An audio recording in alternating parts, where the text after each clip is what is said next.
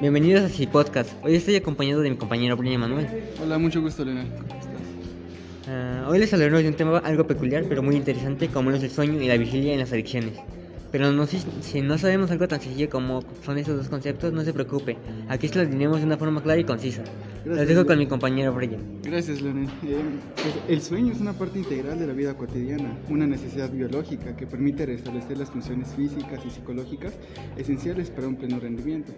Pues el sueño ha sido y sigue siendo uno de los enigmas de la investigación científica, Leonel. Y aún día, a día de hoy tenemos grandes dudas sobre él. De ser considerado un fenómeno pasivo y en el que parece no ocurrir aparentemente nada, se ha pasado a considerar a partir de la aparición de técnicas de medición de la actividad eléctrica cerebral, un estado de conciencia dinámico en el que podemos llegar a entender una actividad cerebral tan activa como la vigilia.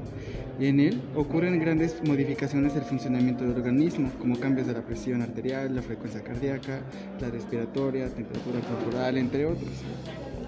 Yo les comentaré lo que es la vigilia. El estado de vigilia es un estado consciente que se caracteriza por un nivel alto de actividad, en especial en relación al intercambio de información entre el sujeto y su medio ambiente. La mantención de la conducta de alerta depende del nivel de información sensorial que puede entrar y del nivel de salida de información motora. Aparentemente esas características se correlacionan con la composición neuroquímica del microambiente neuronal. El estado de vigilia se expresa en una serie de parámetros como son las sensaciones, las percepciones, la atención, la memoria, los instintos, las emociones, los deseos, el conocimiento y el lenguaje. El efecto integrado de ese conjunto de parámetros representa el substrato de la conciencia. Muy bien, pero hoy hablaremos del tema central, que por lo que estamos aquí, el sueño, la vigilia y las adicciones. La interacción entre los trastornos del sueño y el abuso de sustancias es compleja. Hace poco conocimos una relación bidireccional positiva entre el riesgo de tener un trastorno por uso de sustancias y sufrir un, y sufrir un trastorno de sueño.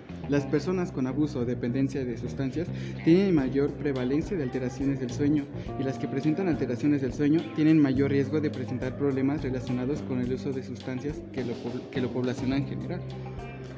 Investigaciones recientes apuntan que la interacción entre adicciones y niveles de vigilancia es más compleja. El ciclo vigilia-sueño está regulado por un conjunto de redes neuronales que controlan diferentes aspectos de la atención entre los diferentes estados de vigilancia.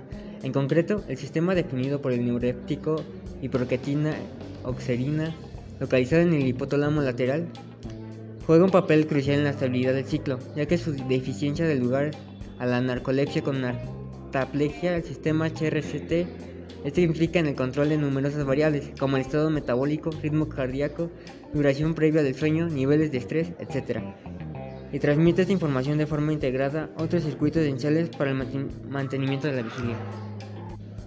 Bueno, pues este tema es muy interesante, Leonel. Y hasta aquí llegó nuestra transición de hoy. Esperemos que hayan disfrutado del tema y en esta ocasión, en esta ocasión. Y nos vemos en la siguiente emisión. Hasta Hasta la próxima. Thank you.